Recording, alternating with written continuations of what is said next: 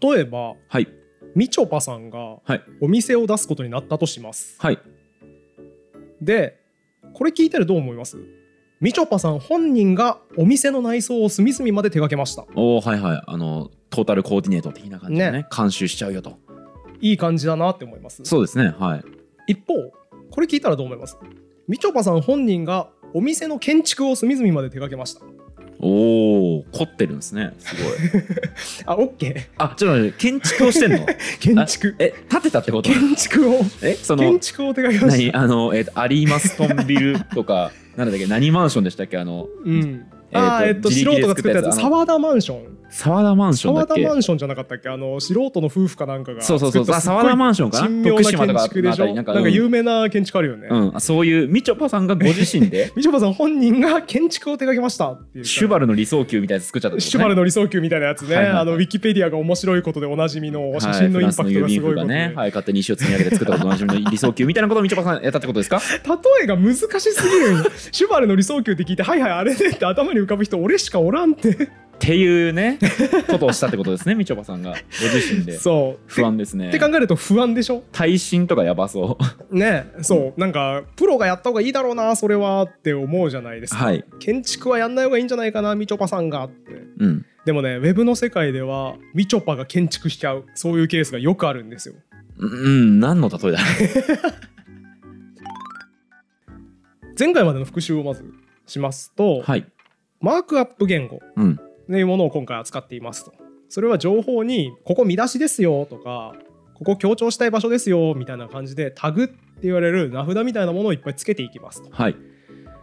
でブラウザちゃんっていうのはこのタグが並んでる文字列うん HTML を処理していい感じにサイトとして我々に見せてくれている、はい凄腕パワポ職人なんだと感謝した方がいいよと Chrome ちゃんと呼びましょうっていう話を前回しましたはいでまあ前回ちょっとごちゃごちゃっとしちゃったんですけどこれ何が偉いかっていうと論理的に明確にかけて偉いうーんはいはいつまり見出しうとん単なるでっかい文字はいが明確に区別されているんですね。はいはいっていうことでこれ論理的に明確じゃないですか。うんうん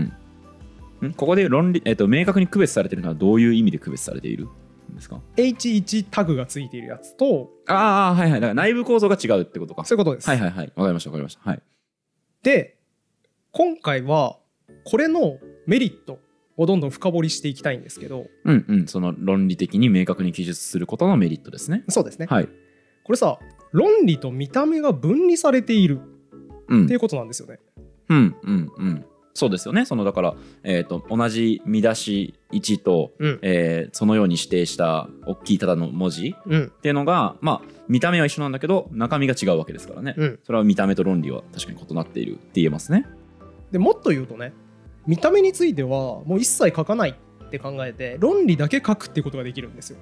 うんあそれはちょっとピンとこないですね全然さっきので言うとここ見出しだよとか、うんここ強調したい場所だよとかここは関連性がある場所だよとかうんそういうような情報を書いておくうんで見た目をどう装飾するかっていうのは後で決めるうんってこともできるるわけですね。はいはいでこれが HTML と一緒によく習う CSS ってやつですね。これは初耳かな。なんか暗号 CSS 暗号みたいなのない、それはね RSA 暗号ですね。一個しか当てなかった惜しい惜しい3分の1当たったもう もうそのレベルでいいんだったら iOS とかでもいいよ。S1 個かぶってるだけだったらもう何でもいい惜し。し いななんだったら SOS とかの方が近い のよ。S2 個あるから。全然違いました、はい、 CSS ってやつなんですけどあじゃあ聞いたことないわ C- CSS は見た目だけを記述してるやつ何のみたいな略ですか感じねカスケーディングスタイル C とかね、はあはあはあはいはいあなんか聞いたことあるよそれカ聞いたスこケとあるかーディンもグスカスタイルシート俺ねうん多分あの CSS っていうのが多分なんか文章に出てきて、うんわかんないから調べて、うんそのカステカスケーティングスタイルシートうんってだけメモして、うんその意味で調べずにあのやめた覚えがあるので、またあれやってるよ山川の日本酒のやつ丸暗記する癖のやつやってるよカスケーディングスタイルシートだけ丸暗記して終わって CSS ってやるれた時にあカスケーティングスタイルシートねってスッと言わなきゃダメだよ意味ないんよそのスキル 意味覚えろよどっちかっていうとはいはいまあ、これを使うと一つの文章をいかようにでも見せられるみたいな感じなんですよ、うんまあ、つまり見出しをこんな風に派手にしようとかこんな風に地味にしようとか別に好き勝手後で決めてもいいよね、はいはいはい見出しであるっていう情報だけ HTML には書いてあるんだから、はいはい見た目はどっか別のところに書いておけばいいじゃんっうんうんてことができるわけです、ね、ああじゃあなんかあれだあの宇宙望遠鏡から届いた写真とかに近いな全然何言ってるか分かんないすごいあのね宇宙望遠鏡から届いてる写真、うん最近、えー、とウェッブ望遠鏡っていうのが、はいはいえー、と飛んでいってうん遠く撮ってるんですけなどんかニュースになりましたよねそうなんいですよあの NASA から定期的に届くんですよね写真が、うんであれ見見たことありますやないっすあれすげえ綺麗なんですよへーちょっと見てみますかはいめっちゃ綺麗そうなんですよ絵画じゃんっていうかそうなんですよこれイータ・カリーナ星雲めっちゃ綺麗すげのえ星のゆりかごって呼ばれるここの下のガスの部分から星が大量に生成されている分んですけど、まあ、見た感じなんか山みたいですよねみた茶いですね色のなんか下にこう茶色のなんか隆起みたいなのがあっうんいて、やマジで新海誠の次回作のビジュアルって言われて も疑わないぐらい綺麗な絵はい、ちょっとねポッドキャストの方もしよかったら、えー、と多分コズミッククリフとか打つと出てくると思うんですけど、うんうんまあ、こういうような写真はいはいがあるんですけど、これこの色じゃないんですよ別にじあそうなんだ実態は。はえっとだかから誤弊誤解を恐れず言うとら、うん、月に着色してるんですよ。あわかったあれだ電波望遠鏡みたいなはいやつで、トレテンの電波あれいや、えっとわかねんない赤外線です違うか赤外線なのこれが感知してるのは赤外線なんでなるほどあだから色のそもそも情報はないんだそう可視光線じゃないんでなるすほけどなるどほどその赤外線の外れた部分のうちこっちの波長は赤色こっちの波長は黄色にしようみたいに、うんうんうんえーっと月に色を彩色してるんですね。なるほどだなかるほらどある意味これは綺麗に見えるように塗られてるから綺麗に見えなてるるほんですねどあずるいなるほどなるほどだけどもちろんその好き勝手塗っていいんじゃなくって、うんこの波長のやつは青っていうのは決まってるので、はいはいはい青色に塗った部分がここだとしたら別のこの場所も青にしなきゃいけないというルーなルるがあほるどなるほんですね、どだからこれは得られた赤外線の情報をもとに好きな色に決めていいっていう意味では多分 HTML のそれと近いのそのさっきの話と近いと思うんですあのー、散らかるなー 散らかるなー まあそうだねまあいらんか ったそうそうだけどそうだけど結構広めの抽象画だから 広めの抽象画だから散らかるなーって今思いながら聞いてま した話自体はめちゃくちゃ面白いんだけどなー、いらんかったかえーだから散らかったのでその話は今完全に捨てて皆さん忘れてください本筋に戻しましょう完全に忘れてくださいはいよろしくお願いしますこれ僕が持ってきた分かりやすい例えをするとなんだ 望僕遠が持っ鏡のてきた写真分かかりやすい例えはですねドキドキはいウェブ望遠鏡ではなくてあじゃあはいはいハッブルハッブルじゃなくて、なんで望遠鏡かぶりなんですよ。 俺、ハッブル望遠鏡これで持ってきたの奇跡だろ。あのブログやったことある人結構いいんじゃないですか、水野さんもやったことあるって言ってなかったっけあはいはいはいあのまああんまりこう公にしたくはないですけどあんまり公にしたくはないのあのブログってさ、はいブログデザインを変更みたいなさ、はい用意されてるデザインポチって変更できるじゃんああはいはいはいれ変更するとさそっから新しい記事が変更されるとかじゃなくてさ、うん全部一斉に変更されるじゃ過ん、去記事確かに全部いきますね今までの見出しとかも全部違う衣装のデザインに変わるよねはいはいはいあれってこういうことなんですよあー中身の HTML は一緒なのなるほこどこ見出しですとかは完全に一緒で別に書き換える必要とかなくて、はいそれの装飾するところまあだから CSS うんうんうんが変わってるから見た目変わってんの、だからこの部分は見出し前の記事でも、えっと見出しとして書かれていたんだから、うんあのデザインを変えたんだったらその見出しのデザインも全部切り替わそういるうことつまり可視光線のうち外れた部分の赤外線のここは赤色ここは青色っていうふうに決めたものがそのまま彩色さ れるウェブ望遠鏡の写真に近いということですか本当だすごいいやーウェブ望遠鏡と一緒だったんだ優 HTMLCSS ってし本当だなそれでいこう 今日の結論は HTMLCSS は Web 望遠鏡と一緒です皆さん覚えて帰ってください優しい相方や これがね論理と見た目の分離の素晴らしいメリットではいはい論理これ見た目とさ一緒だったらさ直すのめっちゃめんどくさくない、つまり過去に100本記事書いたやつ全部ワードで作ってたらさあー全部のデザイン変あ更するのめっちゃめんどくさいよねー確かにそうややばいよね君言う 通りや君の言う通りや誰の 真似うっさんくせえ人出てきちゃったけ確かにそうですねどでしょそれはおっしゃる通りだてか僕はワードで書くから基本、うん原稿だの、うんなんだのそれめんどくさいですめんどくさいで実際しにょデザインは変えようと思ったら、はいだからこれ論理と見た目は分離しとくべきなんですよいなるほど書くときは論理だけを書いておいて見た目は別のとこに書いておくべきうーんいいこと言うねねなるほどそうじゃないですかこれはね文書のマルチユースみたいな考え方で、はいこれ一つの文書があればさ極端なの100個の雑誌に載せる時もさ全部同じ文書からさうんその雑誌用のデザインにデザインを通せば同じ文書で全部使い回せるよねはあええやんっていうことが論理と見た目の分離です。素敵やん素敵やん。 出ましたね。あの、深いそういうことそういうこと。俺これこれで深い話出してほしいよ。 深い話の再現 VTR 部分自分で喋りに行くっていうスタイルで出してほしいわこれ。 本当ですねああそれは確かにおっしゃる通りです、ね、でしょ？論理はいと見た目は分離した方がいいんですよ。ああだからワードでホームページを作るなという話に戻ってくるのかそういうことあのそういうこと1回目で問題提起したそういうこと。うん HTML なぜ作るんで使うんですかって言ったら、まあ、最初に言った明確な論理構造で書けるんですよって言ったんですけどもうちょっと言うと論理と見た目の分離うんこれがでかいポイントですねなるほどはいはいはいこの論理と見た目の分離の素晴らしさについては水野さん理解していただけたと思うんですけど、はいその上でちょっと一つあるあるを言いたくてですねはいノートってプラットフォームあるじゃないですか、はいはいはいあのノートであのテキスト書くやつですねブログみたいなサービス、でなんか場合によっては有料で売れたりも有する料でって売れたやつりですするねプラットフォームはいあのノートで強調のために見出しを使うやつにイライラするっていうあるあるネタがありまして ほうこれはねあの HTML 書いたことある人ならかなりの数が共感してくれると思うんですがちょほうはいっと順語で説明しますねうんノートには当然その見出しとかはい太字とかの機能があるんですうよ、んうんブログですからねそうですね、はい文字書くためのサービスなんでね、はいでもこの見出しとか太字とかって水野さんでも使えるように、うんこの HTML タグみたいなものとは分離して使えるようになってるんですよ見出しってボタンを押すと見出しに勝手になるみたいなな、ね、るみたいなね、はいはい隠されてるんですねつまりはいこれも当然内容は一緒なんですよさっきと、うん H1 みたいな見出しみたいなのが必要なんですけどそれはプラットフォーム側がノートのシステムが勝手にやっている、はいだから秘匿されてるからユーザーは何にも気にしないで使えるうんっていう感じになってるんですよはい副作用があるんだほうほ秘匿しちゃうことによる副作用があるんだうはあ、はあはあ、それは見出しの意味があんまり分かんないやつが見出し使い始めちゃうっていうあー副作用なんですよこれがはいはいはい。だただのでかい太字だと思っちゃう 思っちゃうやつがあねーいるんよはあ、まあいそうやな、それは な。それはいそうだな。いるんよ、まあ、これ、いにしえのブログサービスとかでもよかったんですけど、うんライブドアブログとかでもやってるやつよくいたんですけど、はい。まあ、だから何がやる何かっていうと、この時僕は振り向きました。すると、ドコーン大きい音が聞こえてきましたって、ドコーンを見出しにしてるやついるの よ。違うって。そこ山田太郎とは誰かみたいな見出しとして使わなきゃダメなのよ章立ての内容を書くとこなのよそれドコーンじゃないのよいいですね。めちゃくちゃ嫌なんですよね。ああ、でもやっちゃいそう だな、それは。え僕もね、あの今台本さ、うんノーションっていうなんかメモアプリね。すごい高度なやつん招待されてそれに書いてくれって言われて書いてますけど、僕もそれやっちゃいかねないですもんねまあさすがに多分やってないけど、はいはいでもやりかねないです全 然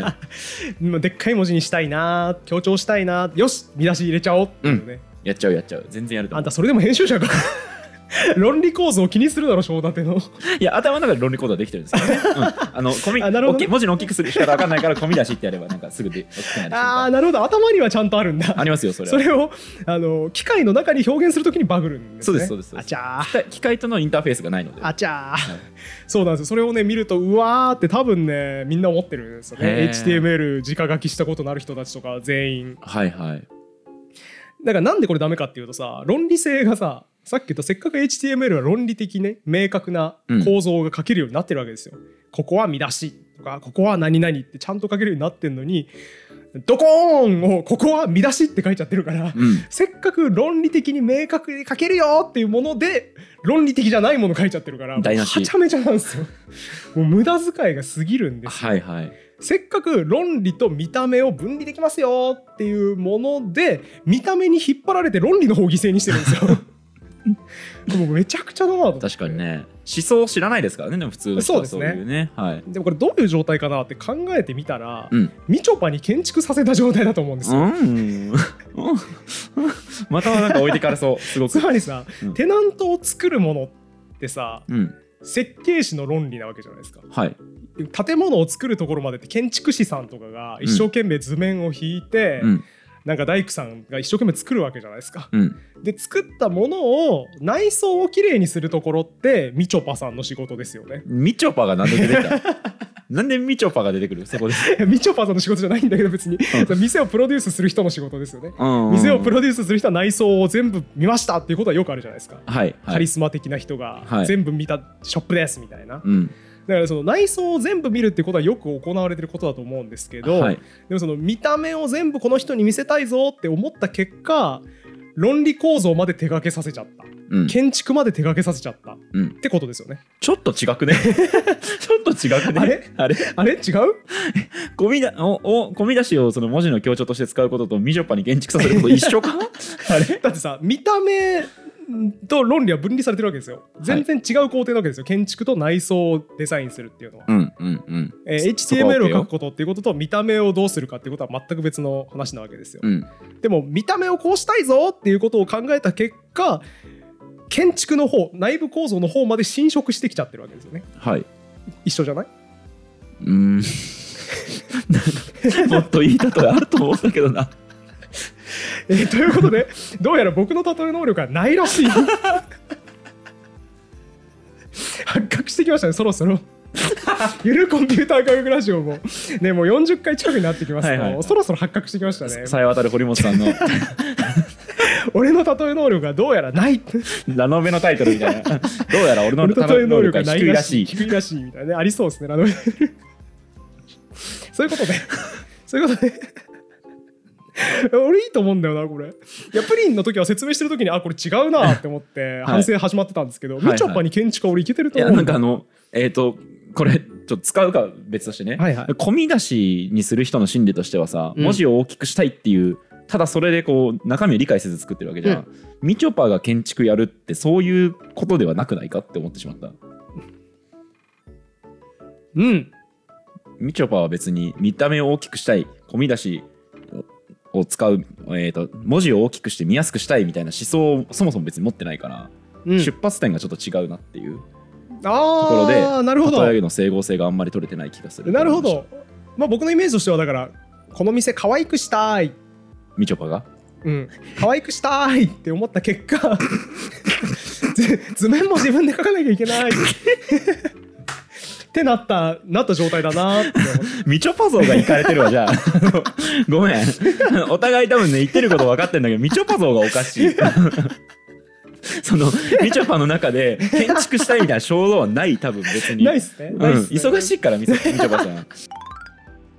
まあ、だからはい。次にノートの見出しをね大きい文字にするためだけに使ってる人を見かけたらみちょぱに建築をさせるなと言ってあげてもらえればと思います。よ何を聞いとったさっきろましくお願で。いしまさすっ。きまでの話は何を聞いとった のよ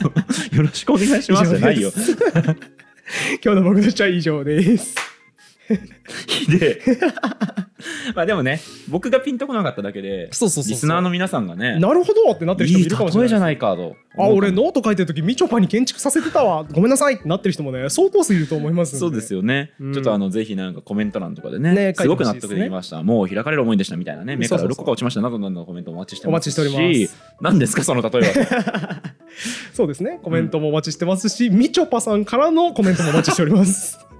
私建築を作りたいという衝動があったので非常に言語化していただきありがとうございましたみたいなねそうですねコメントあるかもしれないですそかうらですねねああとねそうだこれねあの言おうと思ってたっていうか水野さんが例えピンとこなかった理由今分かりましたはいはいはいあの素人が建築するのって別に日本では必ずしも違法じゃないんですよねうんうん、まあまあありますトンビルとか沢田マンションみたいなあものんちっちゃい建物とかははい建築申請いらなかったりしますから,、えー、とだから、えー、とそう10平米以下20 10平米以下か10平米以下のそうかそ建物うですタイニーハウスってやつですよねあの建築確認申請もいらなかったりするんで、うんまあ、素人が建築することは必ずしも違法ではないので、はいあれだ前回さ次回予告でさ「みちょぱと違法建築です」って言って終わっちゃったじゃん。はいはいあれに語弊があったからだから水野さんピンとこなかったんだねえごめんえいやちょっと違法建築ではないです違う違うあの違うそのそこをね理解してもらえればもう大丈夫だと 思うんで違う違うはいということで ということで、えー大文字のために見出しを使ってる人はみちょぱが建築してるようなもんって言ってあげてください、えー間違いないはい問題これで問題ないですね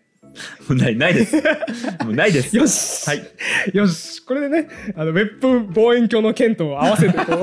お互い許し合っていくというウこェとブで、のね、方が絶対良かったと思うんだけどな、出来、即興で作ったあれには結構良かったと思うんだけどな。ちなみにこの建築部分、うん HTML が記録記述している論理的な構造の部分を Google とかも読んでますうんうん。だからさ Google って効率よくちゃんと読めてるんだよねはい。なんか漠然と文字をいっぱい読むんじゃなくて見出しを拾ってきてんのはそうすると大体どういう内容書いてあるかっていうのが分かるよねああー頭よで見出しを重めに情報としてインデックスしてるわけですよ、はいはいはいだから Google って精度いいんですよねなるほど検索した時とかにこうページを上に出したりするだとかそうそうそうあとなんかね例えば堀本健とはみたいに打った時にこう勝手になんか出してくれるやつとかもそうそうそうひそうやって拾ってきてることとかがあるのかなそういうことですあーいろんな情報を複合的に見てるんでこの HTML の構造もしっかり拾ってきて参考にしてますね現実ね速読派の人とかってやっぱ見出しにかなり多分あそうそうそうね時間を割いてるでしょうし Google も同じことをやってますねそっかじゃあドカーンで見出し立てちゃうと Google に対して騙すことになるおっしゃる通りですのか今言おうとしたのそれであの Google 的にもなんだこれゴミだなって感じ ですドカーンってなんだよお前見出しで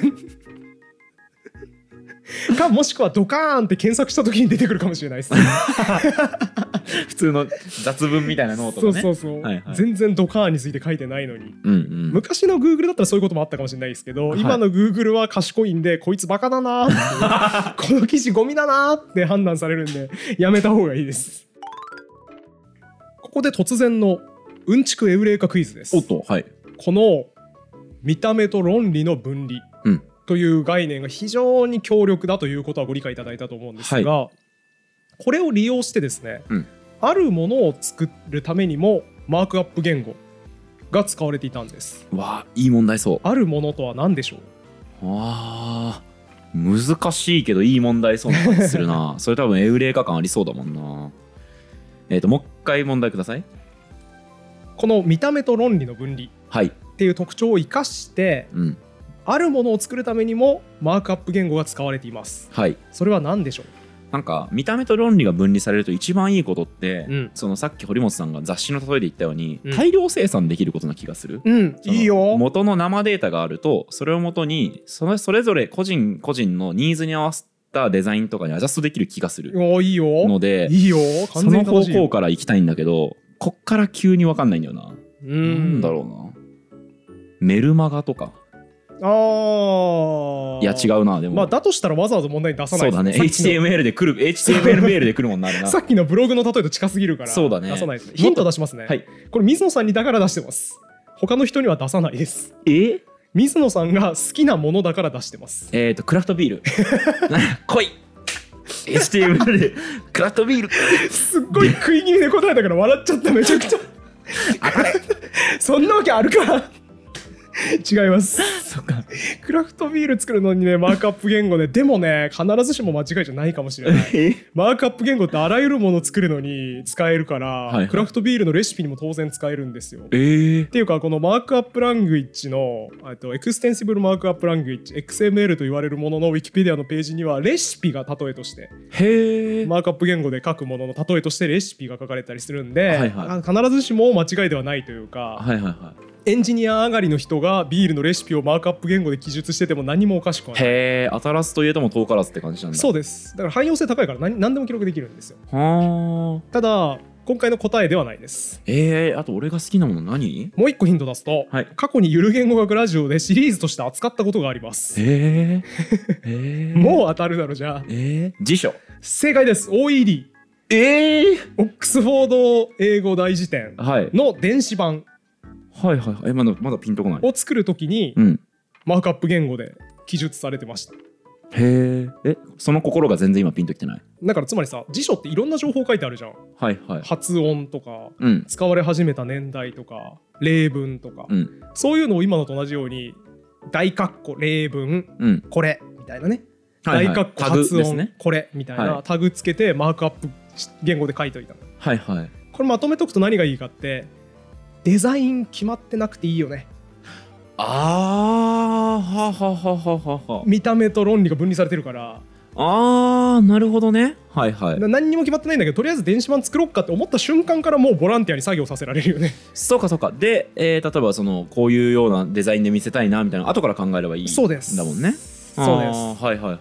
ということで OED 電子版を使う作るのにもマークアップ言語で書かれてるんですよはーあーじゃあだいぶ接点ありますね最初水野さんマークアップ言語なんて聞いたこともねえわって言ってたんですけど、はいめウェブサイト見るのにも全部に使ってるし、なんならあんたの大好きな OED 電子版もうーんマークアップ言語で作られてます。へーえそれどうやって気づいたんですかそれはどういうことですかど OED がマークアップ言語で作られてることはどうやって気づくこれねあのウィキペディア読んでたら出てきてへえ OED 電子版を作る時にもマークアップ言語を使われたっつってへえそう実際使われたイメージ画面もウィキペディアに載っててへーって思ってテンション上がりましたね。同じ理屈でじゃあ日本の国語辞典とかもデジタル版が出てる時ってやっぱマークアップ言語なんですかねで集められてんじゃないですかねあうんんまりわかんないですけどはいはいあとね多分み OED 電子版がそういう理由でマークアップ言語で書かれてたのかどうかは定かではないです調べたけどよくわかんなかったはいはいんですが多分そういうことだと思うなるほどっていう感じですねだからうん見た目置き去りで作り始めることができるなるほど素晴らしいですよねうんこれが俗に言うみちょぱがいなくても建築はできるですね俗に言わ ないです俗に言わないです見た目が決まってなくても聞いたことありますか論理皆構造はさんないでしょ 技術でき るえこれよく言いますよねどこでみすちかょぱがいなくても建築はなできイるンドネシアのことわざかなんかですかそれ そうそうそう。インドネシアのことなるほはどアフリカのことわざだったアフかもリしカれなでいですす、ね。かあそうですかはいはいはいそうなんです。見た目が決まってなくても論理構造は書けるんですね。なるほどということで、今回のまとめとして、マークアップ言語うんの強力なメリットの一つ、見た目と論理を分離して書くことができる、はいをお伝えしてきました。はいこれはね、納得いったね。うんうん水野こさんこまではバッチリ ですよはい水野さんもこれの強力さには納得いったし、うんみちょぱの例えにも完全に納得いったと思いますのではい今回はまとめさせていただきまして、はいえー次回予告ですねはい次回ちょっとねここまで実例が少なかったなというか、うんうんこんなメリットがあるんですよって話をしてたんで次回は実際に人物図鑑を作るためのマークアップ言語っていうのを僕が考案してきましたんで、うんうんそれを使って水野さんのページを作ってみたいと思います。へえはいはいはいでそれを見ながらより一層あマークアップ言語ってすごいなこんなメリットもあるのかっていうことを感じてほしいですね。はいはい。またそのプリンみちょぱに次 ぐ名例えが登場する感じですか。えー次回はないかなわあ、堀本ファンの皆さんす次回いはません本当に。次回はないかな大泉洋みたいなもの次回はなが。さそうですなるほど。じゃあちょっと今後のお楽しみですね。そうですねそれは。はい。あの次の次にはね新しい例え出てきますん でお待ちいただければ来とました ね。でね次回のキーワードは入れ子構造ですお、はいはい。入れ子構造を使うとめちゃくちゃ明確な論理構造が書けるなっていうことにテンション上がっていただく回になります、はいはい、それはね言語学のジャンルからも多分いろいろでしょとね、うんそう研究もあるでしょうしあと堀本さんがねほんとね番組やってるとすぐ入れ子構造って言う からねめっちゃ言うんだよな水野さんも言ってんだよなこいれやそれはなんでかっていうと堀本さんがめっちゃあ言うからそっか映ったのかこれ僕普段からあんまり入れ子構造とか言わないんであそうなんだはい、まあなんで次回は入れ子構造をより一層言いますいつもよりはいうわーやばそう でもねこれを使うと明確な論理でどれだけ明確な論理で書けるかっていうことをねう威ん力を痛感できてはいできると思いますし、ひいてはさ最近のホットトピックでさなんか AI に伝わりやすい文章を書こうみたいなやつあるじゃんへえああんまりわかんないかも機械翻訳に通しやすい日本語を書けた方が偉いみたいなトへえピまあッまクああでるもと思うんですよ。機械翻訳に通しやすいって要は人にもわかりやすいってことでしょそういうことじゃないのうんあかな、だしその要は英語の文章を書く時とかに日本語話者だったら機械翻訳しやすい日本語書いて英語に直してうん変なところ数箇所直すだけであとは英語の文章できるよねはいはっいていう時短術が結構最近取り沙汰されているので、はいちょっとホットトピックかなっていう気がするんですよね。AI に指示を分かりやすく出そうみたいな。うんだから次回この明確なコンピューターが扱いやすい論理構造の文章とはどういうものなのかっていうのを見ていただけるとそういうヒントになるかもしれません。なるほどならないかもしれません。ならないかもしれない そりゃそうだ、僕は最近の AI のホットトピックを語れるほど AI の知識がないので、 はいえー必ずしもそうとは言えないのですがまあ一般にそうと言えるだろうなぐらいの ぐらいのことを喋ります。まあねゆるコンピューター科学ラジオからねそうです学びを得るそういう姿勢がそもそも間違ってますからそういうことです、はいそういうことです。そんなね学びを得る番組だったらみちょぱとか言わないですからね。 なんだみちょぱがいなくても建築はできる って。アフリカのことわざじゃないのよ。そうですね一つも学びにならないそういう番 組ですからそういう番組ですんで、はい皆さん気楽に気楽に次回も聞いていただければと思います。以上今回も終わりにしましょう。ありがとうございました。ありがとうございました